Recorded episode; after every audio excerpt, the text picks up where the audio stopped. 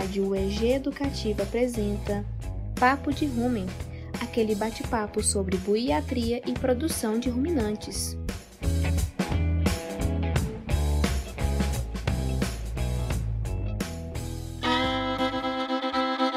Olá pessoal, vamos ruminar sobre acidose ruminal em bovinos. Os dados apresentados nesse episódio são da Revista Brasileira de Buiatria Enfermidades Metabólicas, volume 2, número 2 de 2021. Ao longo dos anos, a eficiência produtiva dos bovinos mudou e melhorou substancialmente, seja por melhorias genéticas no manejo e com maior destaque a nutrição desses animais. Porém, essa melhoria produtiva aumentou também as enfermidades metabólicas, como a acidose ruminal.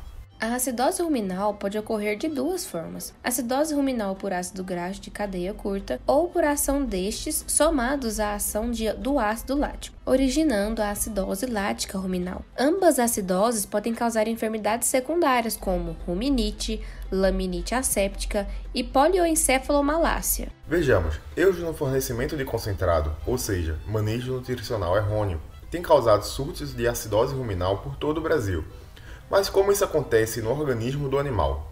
Bom, os carboidratos presentes nas dietas podem ser divididos em estruturais e não estruturais.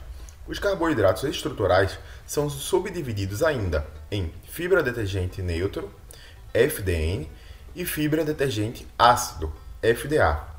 Quanto maior a ingestão de FDN, mais o animal irá salivar, e há também a produção de um ácido mais fraco, o ácido acético. Já os carboidratos não estruturais, classificados em monossacarídeos, disacarídeos e polissacarídeos, pouco estimulam a salivação. Quando fermentados, produzem ácidos mais fortes, como o ácido propiônico e o butírico.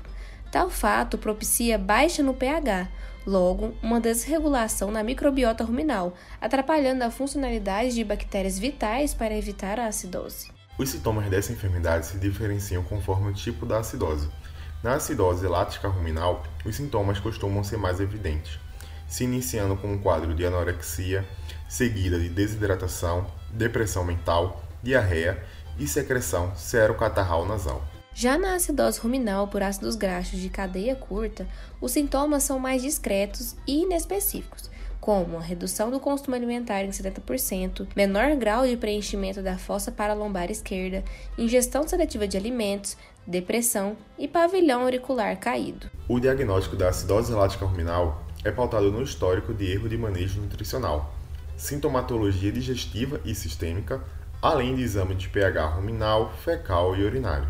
Já na acidose ruminal por ácidos graxos de cadeia curta, de sintomatologia vaga, o diagnóstico é pautado na frequência de doenças como laminite asséptica, do percentual de animais em ruminação e nos teores individuais de gordura.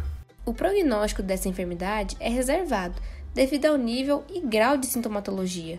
Como tratamento, é recomendada a retirada de fluido ruminal por sonda esofágica. Já em casos mais graves, indica-se a ruminotomia.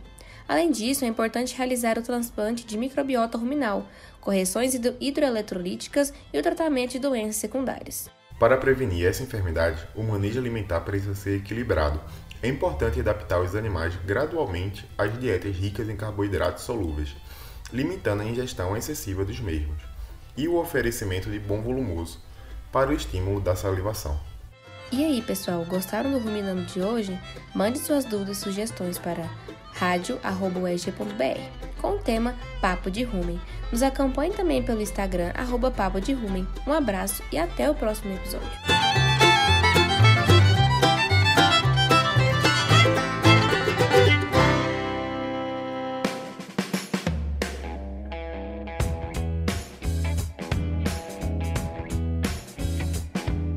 Vocês acabaram de ouvir o podcast Papo de Rumen.